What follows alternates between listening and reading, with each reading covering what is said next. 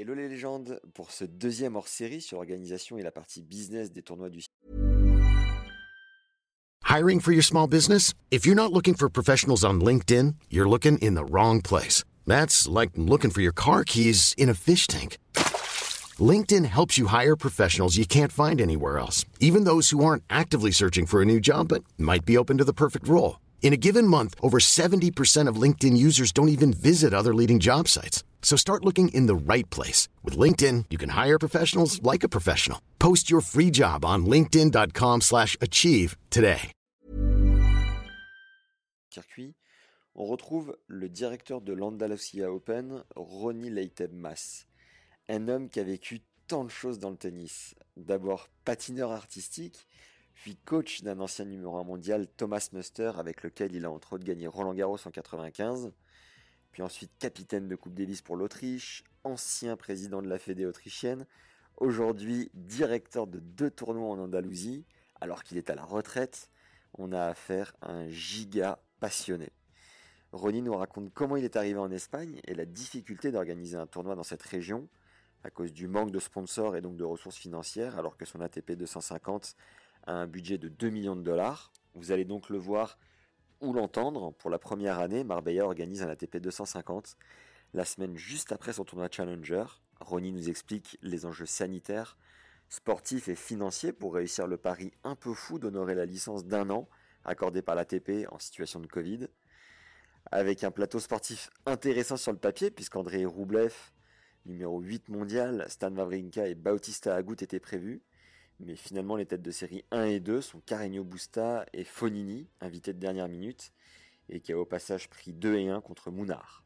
Autre surprise de taille, Björn Borg est prévu pour donner la coupe au vainqueur du 250, et son fils de 17 ans, Léo, 15e mondial junior, mais un peu en difficulté sur le circuit, était lui invité au calife du Tchal et du 250. C'est notre première interview en anglais, sachez qu'elle est en version originale et sous-titrée sur YouTube, n'hésitez pas à nous dire ce que vous en pensez. Un grand merci à Gaëtan pour la traduction et les sous-titres. Place à ce second hors-série sur l'organisation de tournois du circuit. Bonne découverte, bonne écoute et bon visionnage à tous. Alors Ronnie, tu étais président de la Fédération de tennis autrichienne de 2012 à 2015, directeur de l'ATP Challenger Marbella Tennis Open et pour la première fois, le Challenger est suivi d'un ATP 250 du 4 au 11 avril deux semaines pour préparer la saison de terre battue, juste avant le Monte Carlo Masters 1000. Est-ce que tu pourrais nous parler de toi, Ronnie, ce que tu as fait au cours de ta carrière de tennis et comment tu as fini en Espagne? Ma carrière dans le tennis est arrivée par accident. J'étudiais la médecine et je suivais le tennis activement, même s'il n'était pas mon premier sport. Le sport que je faisais était le patinage artistique. J'étais dans l'équipe olympique en Autriche en 76, puis j'ai rencontré Thomas Muster très jeune grâce à ma relation avec Wojciech Fibak et Ivan Lendl. Et en 84, je présentais Thomas Muster à Fibak afin de briser la glace avec Lendl avant son match contre Henri Lecomte. Donc tu peux voir que j'ai des connexions françaises et t'en verras un peu plus plus tard. J'ai ensuite coaché Thomas pendant 16 ans avec tous les hauts et les bas euh, que ça avec tous les hauts et les bas tels que l'accident de voiture à Miami, le voir gagner Roland Garros en 95, qui l'a rendu numéro un mondial. On a travaillé ensemble pendant 16 ans. Je coachais Andrea Gaudenzi en même temps, qui a été le plus long numéro 1 en Italie. Et ensuite, il est devenu président de l'ATP. J'ai été le capitaine de l'équipe autrichienne de la Coupe Davis pendant des lustres durant les années 90 puis le directeur sportif de la fédération autrichienne, et je pense qu'il voulait se débarrasser de moi en me mettant président, ce qui, au final, au cours de toutes mes années d'expérience de tennis, était les plus difficiles de ma carrière, franchement, car tout au long de ma vie, j'ai toujours été coach aux côtés des joueurs et pas vraiment un politique. Ce passé n'est pas vraiment compatible avec le fait d'être le président, car en tant que président, tu dois être très orienté politique. J'ai vraiment envie de savoir comment mon vieil ami Gilles Moreton se débrouille en France, car c'est un grand joueur il est maintenant président de la Fédération française de tennis. C'est quelque chose de fantastique pour lui. J'espère juste qu'il n'aura pas la même expérience que moi, c'est-à-dire les difficultés en adoptant une attitude de joueur ou de coach. J'ai déjà parlé de Gilles Moreton à Lyon. Donc tu vois à nouveau mon lien avec la France. Je suis le propriétaire de la licence du tournoi de Lyon et je travaille avec Cojol, Joe Tsonga et son équipe. C'est un tournoi que j'ai fondé quand Thomas était en train de jouer et de gagner Roland Garros. Et grâce à cela, il est allé. Et grâce à cela, on a fait. Et grâce à cela, on a commencé une tournée en Autriche, puis on est passé par Nice et on a fini par arriver à Lyon. Donc j'ai vécu. Et grâce à cela, on a commencé une tournée en Autriche, puis on a enchaîné avec Nice et on a fini par Lyon. J'ai vécu 26 ans à Monaco, puis j'ai voulu partir en retraite et c'est pourquoi je suis venu à Marbella, car je suis un fou de golf. Dès que je suis arrivé à Marbella, j'ai revu d'anciens amis dans mon hôtel qui étaient dans le monde du tennis et m'ont demandé de l'aide pour faire un tournoi en me disant pourquoi tu n'amènes pas ton ATP 250 à Marbella? Je leur ai répondu que c'était pas si facile car un ATP 250 demande beaucoup d'investissement, tu as besoin d'une équipe, d'un bon appui et de plein d'autres choses. Je leur ai dit commençons par un challenger. On s'est mis le défi de commencer un challenger en trois ans avec un très bon club. Le Puente Romano est un très, le Puente Romano est un très vieux resort et un club traditionnel qui a été fondé par Manolo Santana en 84. Alors on a développé dans un premier temps le Challenger, on a eu l'opportunité ensuite d'avoir un ATP 250 et on s'est dit essayons, prenons notre chance. On a candidaté donc pour cet ATP 250 et on a eu une licence d'un an pour l'avoir à Marbella. Et au même moment, tous mes partenaires, mais aussi l'ATP, m'ont demandé de ne pas perdre le Challenger, car il est reconnu comme un tournoi de très haut niveau. Je leur ai dit, OK, donc on va faire les deux. Et c'est aussi un nouveau challenge pour moi après 35 ans d'organisation d'événements, de Coupe Davis. On a eu cette gigantesque Coupe Davis avec l'Autriche contre les États-Unis à Vienne dans le stade de foot. C'était une Coupe Davis très populaire à l'époque. Il y avait 20 000 personnes dans le stade avec Thomas qui a joué Chang et Agassi. Il les a battus en 90. Alors il devait être évidemment très content. Et j'ai ensuite fait construire un stade en trois mois pour un match contre l'Allemagne durant une Coupe Davis. La dernière chose, un peu hors du commun que j'ai faite, était il y a quelques années. C'était quand l'Autriche jouait contre la France à Vienne, dans un hangar à avion à Niki. Donc euh, tu peux voir que j'ai un petit casier de choses assez folles que j'ai pu faire. Donc un Challenger et un ATP 250 semblent normal, mais je peux te dire que de nos jours, le défi avec le Covid est de pouvoir équilibrer deux niveaux de jeu. On a d'un côté les joueurs de Challenger qui sont habitués à une bulle avec des restrictions différentes, et de l'autre côté, on a l'ATP où et, et tout doit se croiser. On va en parler justement. A priori, on a l'impression que tu as déjà eu 129 vies. Tu devais pas trop t'ennuyer au cours de ta retraite, j'imagine. Est-ce que tu pourrais éloigner juste un petit peu ton micro? Voilà, comme ça, ça devrait être parfait. Alors, juste avant de parler de ton expérience avec les tournois, peut-être que tu pourrais nous dire ce que tu as ressenti en tant que coach après avoir gagné Roland Garros avec Muster. J'ai pas trop compris comment t'étais passé de ton sport et j'ai pas non plus quelle discipline c'était, excuse-moi. C'était du patinage artistique. Ah d'accord. Comment tu es passé de ça au tennis pour ensuite gagner Roland Garros? Ce sentiment qu'un Français, que tout Français rêve de ressentir. T'as tout simplement accompli la plus belle chose qu'un Français qui aime le tennis puisse accomplir dans sa vie? Alors, deux choses. La raison pour laquelle j'en suis arrivé au tennis, c'est que j'étais dans le même centre d'entraînement que les joueurs de tennis. La plupart étaient de la génération avant celle de Thomas Muster. Et quand j'ai compris à quel point l'entraînement pour le patinage artistique était difficile, comme se lever très tôt le matin, s'entraîner avant d'aller à l'école et plus encore, j'ai vu à côté à quel point ça avait l'air simple d'être joueur de tennis.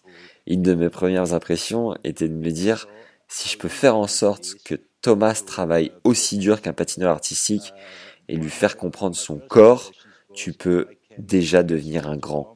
Je me souviens qu'on était un des premiers à voyager avec une équipe médicale, par exemple. De nos jours, tout le monde le fait. J'étais coach mental, donc physique, l'agent de Thomas, enfin bref, j'étais tout en un. Ce que j'ai inculqué dans la carrière de Thomas est probablement la discipline dont tu as besoin pour le patinage artistique, de la discipline et de l'entraînement, mais aussi de la discipline quant à ton corps, même de nos jours, tu dois avoir le contrôle de tout ton corps, de l'extrémité de ton petit doigt jusqu'à ton plus petit orteil. Dans les années 80 et 90, il y avait peut-être un seul joueur qui pratiquait cela, et c'était Ivan Lendl. Il n'était même pas un fou furieux du tennis et Thomas a passé un cap dans sa carrière. Il bougeait beaucoup sur le terrain. C'était un joueur, c'était un sérieux concurrent pour les, même pour les joueurs espagnols à l'époque. Et quand on parle de Roland Garros, c'était une expérience incroyable parce que Thomas a gagné tous ses matchs sur terre cette saison-là avant Roland. Il a gagné Estoril, Barcelone, Monte-Carlo, Rome pour arriver à Roland. Et à cette époque, c'était bien avant celle de Nadal. Alors personne ne pouvait faire ce que Thomas a fait sur terre battue, peut-être Villas. D'ailleurs, quand on est arrivé à Roland Garros, la question n'était pas de gagner, mais plutôt est-ce qu'il était possible de perdre? Tellement de pression. En effet, ce qui est incroyable, c'est que l'année suivante, il avait gagné tous les tournois sur terre battue une fois de plus pour finalement jouer sur le Suzanne Langlaine contre Michael Stitch. Quand j'y repense, je peux le dire qu'il a perdu ce match à cause de changements de conditions. Il faisait très chaud sur le Suzanne Langlaine, très sec. Et d'un coup, Stitch pouvait jouer comme si c'était sur dur rapide. C'était en quelle année? En 95. En 95, ok. Mais t'avais gagné l'année précédente, non C'est pas ça? Non, c'était en 96 contre Stitch, mais il a gagné à Roland Garros en 95. Mais ce que je veux dire, c'est que ça aurait pu se reproduire en 96. Et est-ce que tu peux nous dire quand tu t'es senti justement quand il a gagné la balle de match, réalisé un tel accomplissement au cours de ta carrière est grandiose. Comment est-ce que tu l'as perçu? C'était fantastique. La finale contre Michael Chang n'était pas le match le plus difficile, c'était plutôt un match très serré en 5-7 contre Albert Costa. C'était le match à gagner afin de gagner Roland Garros. Et quand j'y repense, je me souviens d'une image très nettement. Yann Thiriac, euh, qui a toujours eu cette loge à Roland Garros, nous sommes de bons amis depuis des années, et car il organisait le tournoi de Kitzbühel en Autriche. Et quand Thomas a gagné, il a sauté au-dessus de la barrière, et Thiriac voyait venir Thomas vers lui avec les bras grands ouverts. Mais Thomas lui a dit non, je vais voir Ronnie, mon coach. Voilà l'image dont je me souviens encore après la finale de Roland Garros. C'était une situation très drôle. Est-ce que vous avez fêté ça comme des fous?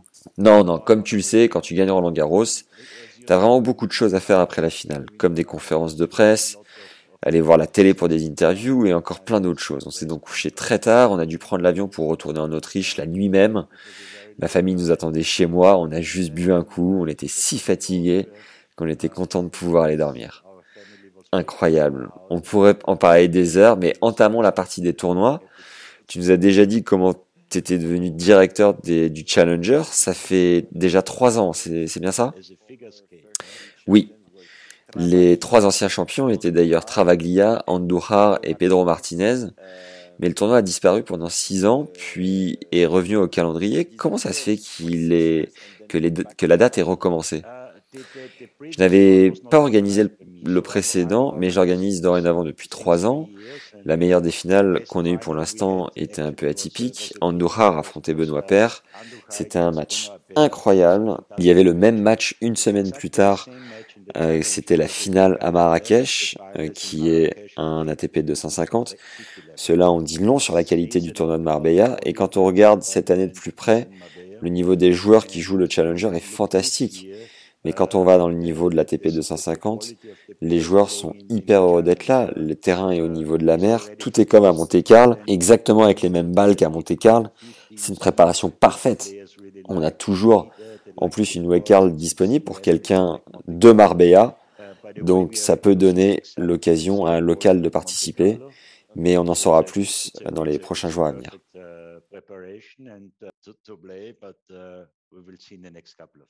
Ma question c'était pourquoi le tournoi avait disparu pendant six ans, puis est réapparu il y a deux ans? Est-ce que tu sais pourquoi? J'en sais rien, j'en ai aucune idée de ce qui s'est passé.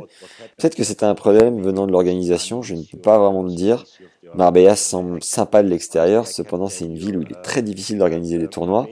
Parce qu'il n'y a pas énormément de gros sponsors ici. Ceux que tu as dans le sud de l'Espagne sont les hôtels et c'est une période très difficile pour eux. Et l'immobilier. Il n'y en a aucun dans l'industrie.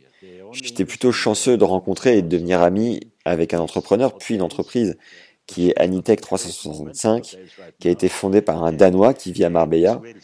C'est une des entreprises de la tech qui a le plus évolué au cours de ces dernières années en Europe. Savoir que les gens n'étaient pas au courant qu'Anitech 365 est une entreprise localisé à Marbella. Alors pour lui, pour cet entrepreneur qui a créé cette boîte, le tournoi est le meilleur moyen de rencontrer du monde. Anitech est une entreprise originaire de Marbella Tu sais, dans la vie, il faut un peu de chance pour rencontrer les bonnes personnes. Et puis tous les autres sponsors que j'ai pu ramener qui n'étaient pas dans le monde du tennis, comme Red Bull, qui est une entreprise autrichienne, même Massmovil, qui est une entreprise de télécommunications espagnole fondée par un Autrichien. Il y a alors un peu d'Autriche venant et vivant en Espagne. De combien as-tu besoin pour organiser le Challenger? Quel est le budget? Au niveau auquel on le fait, on a besoin d'à peu près 600 000 euros. On le fait pour un très haut niveau. Voilà la bonne chose de cet exercice, c'est que les VIP participent au défi que j'ai fait au cours de ces dernières années, et ce sera au niveau des ATP 250, donc le tournoi ne dure qu'une semaine de plus. Par exemple, on faisait des concerts tous les soirs avant la période du Covid, avec tout type de musique. On avait Montserrat Caballé qui chantait de l'opéra en live dans le stade. On avait aussi des groupes comme Bonnie les Gypsy Kings. Marbella est une ville pour s'évader en fin de compte. On cherche un équilibre entre le sport et le show. Dû au Covid, on ne peut malheureusement pas faire cette année toutes ces animations. Cependant, nous sommes hyper heureux de pouvoir quand même vendre 400 tickets par jour. Par jour? Oui, 400 tickets par jour pour 2500 places maximales. C'est la capacité moyenne du stade, ce qui permet tout de même d'avoir une certaine atmosphère. On est tous victimes de ce qui se passe. C'est juste horrible pour les athlètes de jouer sans public, surtout en finale d'un ATP 250. Jean-François Cojeune nous disait qu'il avait seulement la moitié du budget des sponsors cette année. Est-ce le même cas pour toi? Ou as-tu le même montant que l'année dernière? Difficile à comparer car Jean-François manage. I'm Sandra, and I'm just the professional your small business was looking for. But you didn't hire me because you didn't use LinkedIn jobs. LinkedIn has professionals you can't find anywhere else, including those who aren't actively looking for a new job but might be open to the perfect role, like me. In a given month, over 70% of LinkedIn users don't visit other leading job sites. So if you're not looking on LinkedIn, you'll miss out on great candidates like Sandra. Start hiring professionals like a professional. Post your free job on linkedin.com/achieve today. Un 250 pour lui, c'est juste une réduction tandis que nous, on vient d'un challenger avec pour objectif de devenir un ATP 250. Alors on voulait un peu plus venant des sponsors? On a aussi reçu de l'aide de la région de l'Andalousie, qui est la région dans laquelle Marbella est. Et par chance, l'Andalousie est la région du sport en 2021 des communautés européennes. C'est pour cela qu'elle va montrer au monde qu'elle est la région du sport aux communautés européennes cette année. La TP 250 est leur événement le plus important. Et comme je l'ai dit, il faut un peu de chance pour que tout s'emboîte bien. J'ai vu qu'il y avait six catégories de tournois ATP Challenger en fonction de combien de points et d'argent les vainqueurs obtiennent. Ça part de 50, puis 80, 90, 100, 110 et 125. Pourrais-tu nous expliquer pourquoi Marbella fait partie de la catégorie à 80 points? La réponse est très simple. On était prêt pour aller vers un challenger à 125 points, mais l'opportunité de l'ATP 250 est apparue. Au cours de mes discussions avec l'ATP, on m'a demandé si j'étais prêt pour faire un challenger, même si c'est un petit, car ça nous ramène moins de joueurs. Il y a de bons côtés à faire l'ATP 250 pour les spectateurs, pour moi en tant que promoteur, mais aussi des mauvais côtés pour les joueurs classés entre 80 et 150. Ils passent à côté d'un très bon challenger. On a alors fait des compromis avec l'ATP. Je leur ai dit que le plus haut que je puisse faire est un 80. Faisons ça pour aider les joueurs qui sont dans ces rangs-là. Et au-dessus, on a l'ATP 250. C'est un compromis, un partenariat entre nous et l'ATP pour soutenir les joueurs. Qu'est-ce que tu as aimé le plus dans les tournois en tant qu'entraîneur? On peut ressentir qu'il y a plein de soucis de dernière minute des emplois du temps chargés. Quel côté aimes-tu le plus finalement? Pour moi, je pense que ça fait partie du coaching. Tu sais pourquoi? Car beaucoup de jeunes joueurs ne comprennent pas et apprécient la quantité de travail derrière tout cela. ATP l'a FIT, Roland Garros, pour moi en tant que promoteur, afin d'organiser un bon événement.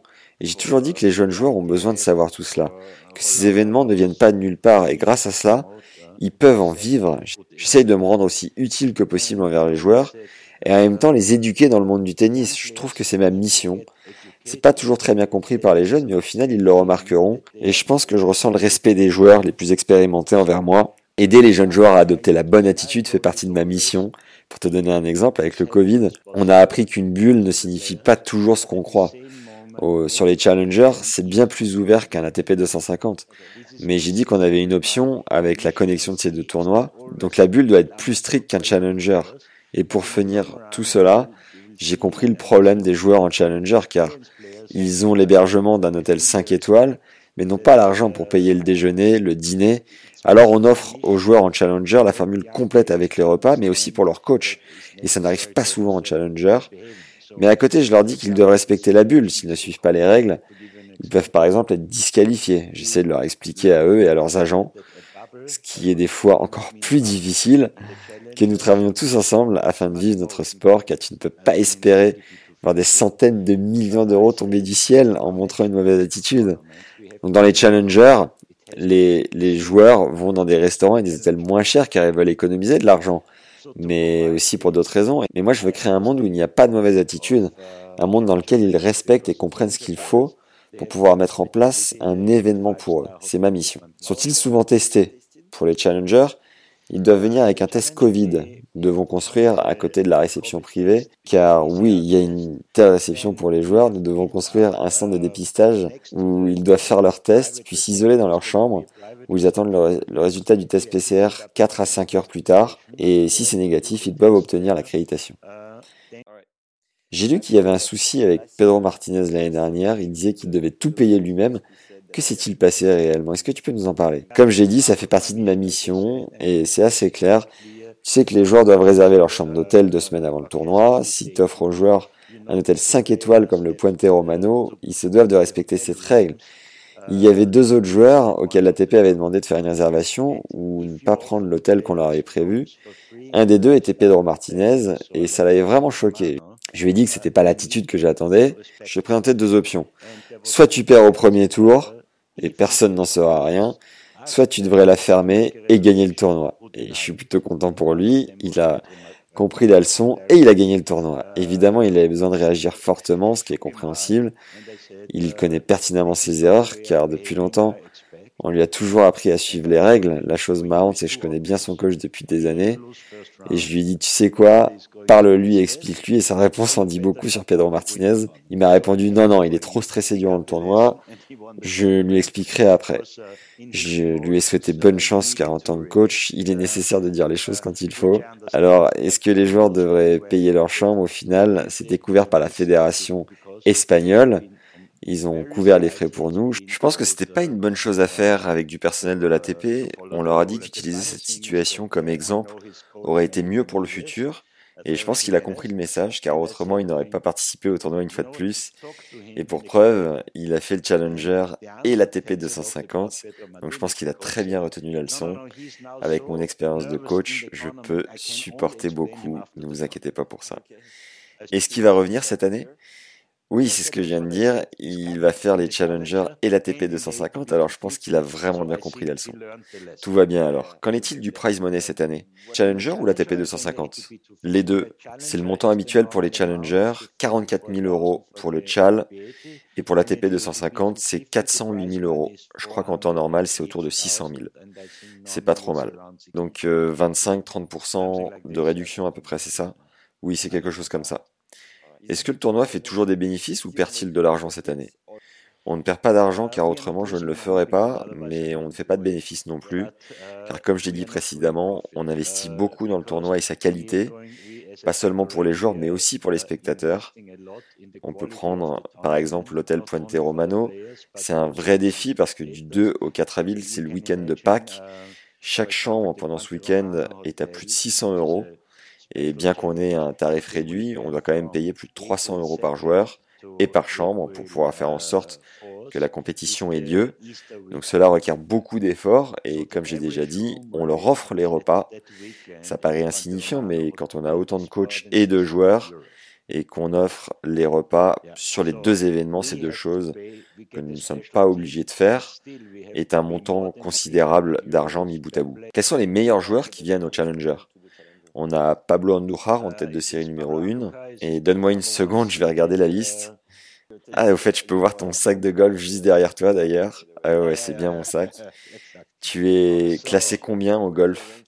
Quel est ton rang? Je suis à peu près 9 ou 10. Ah ok. Ouais, 9 ou 10. Alors, dans le Challenger, on a des joueurs que tu connais peut-être. Carlos Alcaraz.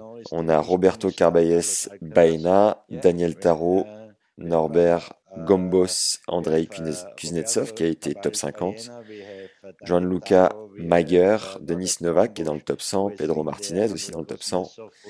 Ce sont des noms plutôt connus. Dans la TP 250, la tête de série 1 est André Roublev, un joueur du top 10. Euh, on a aussi Stan Wawrinka sur le papier, Roberto Bautista Agut et Carreño Busta. Qui penses-tu euh, voir comme vainqueur de l'ATP 250 Qui va être le champion de cette année à ton avis? On va commencer par le challenger. Tout d'abord, je dois te préciser que parier est interdit. Ah exact, c'est vrai. Tu n'as pas le droit de parier en tant que directeur de tournoi. Ensuite, peu importe qui j'énonce, ils ne gagneront pas et les gens auront l'impression que je ne sais pas de quoi je parle. Ce serait simple. Si j'étais en train de coacher un joueur, je dirais que c'est lui qui va gagner. Puis, si ton cœur devait parler, euh, qui sera le prochain lauréat du tournoi Challenger? C'est difficile à dire, surtout quand on voit le niveau euh, au Chal. Ils sont tous entre top 50 et 145e joueur mondial. C'est la fourchette où les joueurs ont un niveau très similaire, donc n'importe qui peut y arriver finalement. Est-ce qu'il y a un minimum garanti pour les joueurs du haut du panier dans le tournoi Challenger? Non, parce que j'avais entendu, j'ai entendu dire qu'à Orléans, ils en avaient pour ceux qui sont en tête de liste. Quant aux 250, les meilleurs joueurs qui viennent sont Rublev. J'ai vu que Bautista Agut venait aussi en tête de série 2, Carreño Busta et Stan Wawrinka. À ton avis, pourquoi ces joueurs ont choisi ton tournoi et pas un autre? Pour Wawrinka, c'est facile de l'expliquer. Il adore venir à Marbella, qu'il y ait un tournoi ou non, il connaît l'hôtel et très bien le club. Je pense qu'il va profiter. Il sera là une semaine en avance. Il sera en train de se préparer pour la saison sur Terre. Il y a alors plusieurs raisons. André Roublev, par exemple, est coaché par un Espagnol. Oui, Fernando Vicente. C'est ça. Fernando lui disait Je connais le Gironi car je joue contre Muster. Ce tournoi sera sympa. En plus de ça, Marbella est une ville accueillante. Je pense que Fernando a convaincu André à venir. Les joueurs espagnols savent comment ça se passe. Et si tu me demandes qui joue à gagner, je pense à Alex Poprine. Alex a eu sa première wildcard durant le premier challenger qu'on a fait à Marbella. Il s'entraînait et vivait à Marbella avant qu'il aille à la Fédé australienne. Le deuxième que j'espère voir gagner est Alejandro Davidovic, car il vient aussi de Marbella. Il a participé à mon premier challenger dans lequel il a eu sa wildcard. L'année suivante, il est allé jusqu'au demi, et maintenant, il fait toujours partie du top 50 ou 60 des joueurs, et ça me rend extrêmement fier de le voir se hisser au top. Et puis, on a autre chose d'intéressant, c'est que j'ai contacté mon vieil ami Björn Borg, qui a, avec Manuel Santana, fondé le tournoi en 84. J'ai donc parlé avec Björn et je lui ai dit que ce serait superbe de l'avoir, lui et Santana, pour rendre la coupe au vainqueur de la TP 250. C'est quelque chose qui n'arrive qu'à Roland Garros. Et puis on a commencé à parler de son fils Léo et je lui ai proposé d'avoir une wildcard pour le tournoi Challenger. Le jour suivant, Björn m'a appelé et m'a dit Penses-tu donc que Léo puisse jouer les qualifications de la TP 250 son fils, hein, pas vrai? Ouais, ouais, son fils, Léo Borg. Je... Hein? Je lui ai répondu d'accord, si tu penses qu'il est assez fort, je crois en ton jugement à 1000%. Qui doute de toute façon euh, de Björn Borg lorsque l'on parle tennis? Il m'a répondu Ouais, t'inquiète pas, il sera bon. Ensuite, on a continué de parler. D'ailleurs, Léo va jouer double. Je pense qu'avoir Bjorn en tant qu'invité pendant deux semaines est fantastique pour le tournoi. Il n'y a rien de meilleur qui puisse arriver. C'est vraiment une bonne nouvelle. Tu nous as dit quel était le budget du tournoi Challenger, mais quel est celui du tournoi 250 C'est proche de 2 millions d'euros. Combien de spectateurs est-ce que vous pouvez ramener? Tu as dit que normalement, c'était 2000 et quelques personnes par jour, 2500 ouais. Si c'était un ATP 250 normal, on aurait fait construire plus de tribunes pour que le stade accueille 3500 personnes euh, environ chaque jour. Il y a eu une épreuve de Coupe Davis dans ce stade il y a deux ans où l'Espagne jouait contre l'Angleterre. Il y avait 8000 places, donc tout est possible dans cette enceinte. Mais maintenant, avec ce que le stade nous offre, on peut avoir que 400 spectateurs en période de Covid. Et on a déjà vendu tous les tickets pour la fin de l'événement. Peut-être qu'après Pâques, il sera possible d'accueillir jusqu'à 600 personnes, ce qui est déjà très très bien. Au vu du contrat qui dure un seul, seulement un an, donc la licence de l'ATP, est-ce que tu vas pouvoir faire le 250 l'année prochaine? Rien n'est sûr à 100% aujourd'hui dans ce contexte. Premièrement, la licence dure un an, mais je pense que si on se débrouille bien en obtenant le support des joueurs et de l'ATP, qui pensent que c'est un superbe endroit pour tenir un tel événement, on ne peut pas vraiment savoir qui en sera de l'année prochaine. Quel était le tournoi qui devait se dérouler la même semaine? Houston.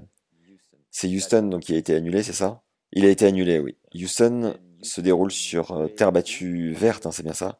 Ouais, terre battue verte. Une dernière question, Qu'en est-il des garanties pour les quatre premières têtes de série? Il y a un top 10 un 3, et trois top 20.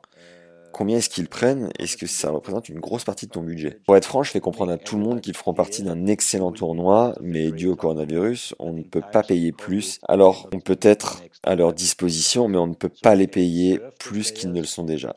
Ah ok, ça marche, je comprends. Eh bien, ça devrait être tout. Est-ce que tu souhaites ajouter quelque chose J'avais une question à propos d'Anitech 365, ton sponsor principal, mais tu en as déjà parlé. Est-ce que tu veux ajouter un dernier mot Le mot de la fin peut-être Ou est-ce qu'on est bon J'espère vraiment, vraiment qu'on sorte bientôt de cette situation de Covid.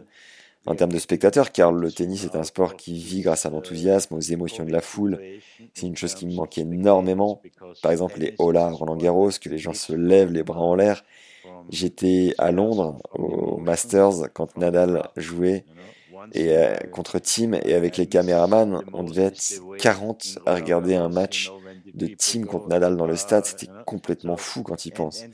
Rafa se motivait pour la balle de match en serrant son poing et j'étais le seul sur lequel son regard se dirigeait parce que personne d'autre n'était en train de regarder le match dans le stade. Alors on a eu un peu de mal à ne pas rigoler à cause de l'ironie de la situation. Est-ce que tu connais Rafa personnellement? Oui, oui, je le connais depuis très longtemps. Je, me souviens quand Muster avait gagné Monte Carlo trois fois. Quand Rafa a gagné son quatrième titre à Monte Carlo, je lui ai tiré mon chapeau parce que j'aurais jamais pensé rencontrer quelqu'un qui gagnerait plus de fois Monte Carlo que Muster dans ma vie. Et puis un cinquième, sixième, septième. Alors j'ai dit qu'il était plus nécessaire que je lui tire à nouveau mon chapeau. Est-ce qu'on reparlera ensemble l'année prochaine? Est-ce que tu seras encore dans les parages du tennis? Et pour combien de temps ça dépend pas de moi. On va y aller jour après jour parce que tu sais, à mon âge, n'importe quoi peut arriver et chaque jour compte. Très bien, je te souhaite le meilleur donc pour ces deux semaines à venir. J'espère que tu auras de belles surprises, qui sait, et j'espère sincèrement te reparler l'année prochaine. Merci beaucoup, le meilleur à toi aussi. J'espère te voir bientôt au tournoi. L'année prochaine, évidemment. On se voit l'année prochaine alors. Merci beaucoup. Merci d'avoir écouté ce second hors-série dédié au tournoi ATP et WTA. Si vous voulez nous encourager à continuer, vous nous filez un vrai coup de main en laissant 5 étoiles et un commentaire sympa sur Apple Podcast et YouTube. Vous pouvez aussi envoyer cet épisode ou votre préféré à un ou deux amis, vous leur ferez passer un bon moment et le bouche à oreille.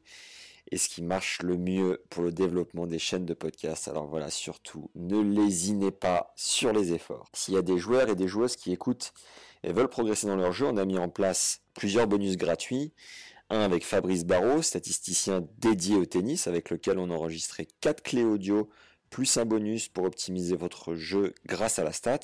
C'est 1h14 de contenu gratuit et offert.